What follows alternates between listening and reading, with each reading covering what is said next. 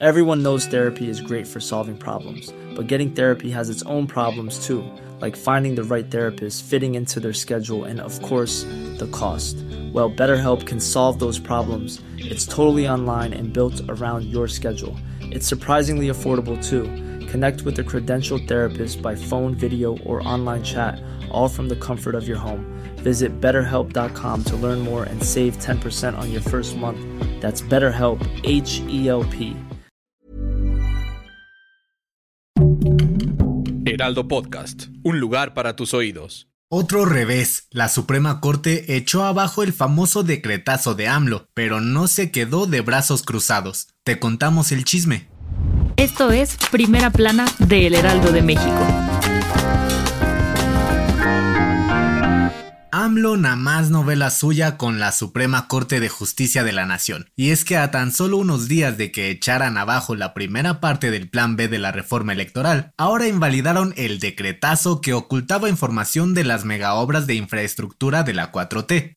Sí, por si no lo recuerdas, en noviembre de 2021, López Obrador clasificó como de seguridad nacional la información de los proyectos prioritarios y estratégicos para el desarrollo nacional, entre ellos el tren Maya, el AIFA y la refinería de Dos Bocas. Esto no le pareció nadita al INAI y luego luego presentaron una controversia para tumbarla. Y finalmente los ministros votaron a favor de ello luego de varias horas de análisis. ¿Y por qué? Pues para la Suprema Corte este acuerdo violaba el derecho de acceso a la información establecido en la Constitución, además de que transgredía las facultades del INAI.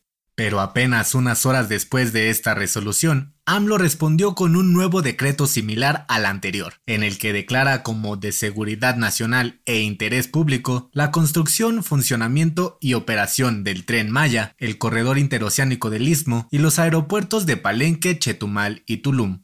Aunque se espera que la Suprema Corte defina cuándo y cómo surtirá efecto esta invalidez el próximo lunes 22 de mayo, el INAI informó que le echará un ojo al nuevo decreto para defender la transparencia y el acceso a la información sobre las obras. ¿Qué crees que pase? Gracias por escucharnos. Si te gusta Primera Plana y quieres seguir bien informado, síguenos en Spotify para no perderte de las noticias más importantes. Escríbenos en los comentarios qué te parece este episodio.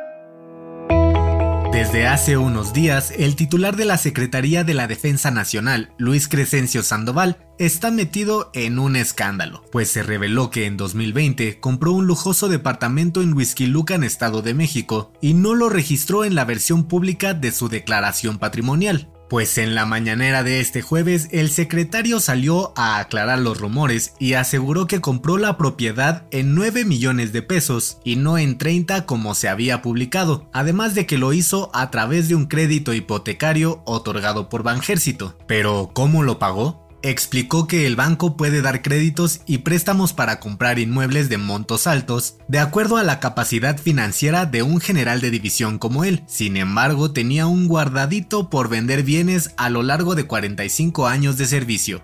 Y respecto a la supuesta compra de la casa a través de un proveedor de la Sedena, aseguró que en esa fecha el vendedor no tenía ningún contrato con la dependencia.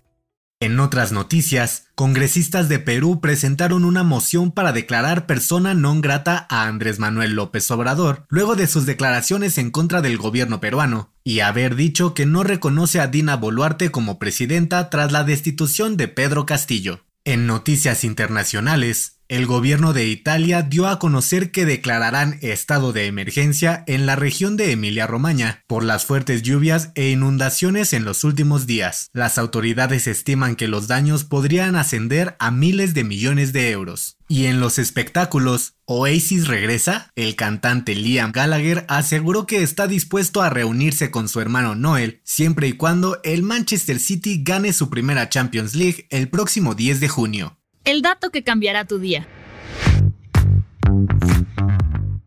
El Bluetooth es una de las herramientas tecnológicas más usadas hoy en día, y es que gracias a él podemos conectarnos inalámbricamente a miles de dispositivos. Pero ¿alguna vez te has preguntado por qué tiene ese nombre? De acuerdo con los inventores de esta tecnología, en la Dinamarca del siglo X existió un rey vikingo llamado Harald Gormson, quien según los relatos prefería arreglar problemas negociando en lugar de pelear, y gracias a ello fue capaz de unir a varios pueblos que estaban en guerra. Lo más curioso de este monarca es que se rumoraba que tenía un diente muerto color azul, por lo que lo apodaban Blatan, que del danés se traduce a Bluetooth o diente azul. A los desarrolladores les gustaba tanto esta que decidieron llamarla así en su honor, además de usar las runas escandinavas de la H y la B para crear el símbolo que todos conocemos.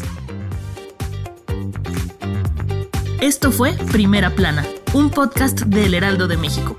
Encuentra nuestra primera plana en el periódico impreso, página web y ahora en podcast. Síguenos en Instagram y TikTok como El Heraldo Podcast y en Facebook, Twitter y YouTube como El Heraldo de México. Hasta mañana.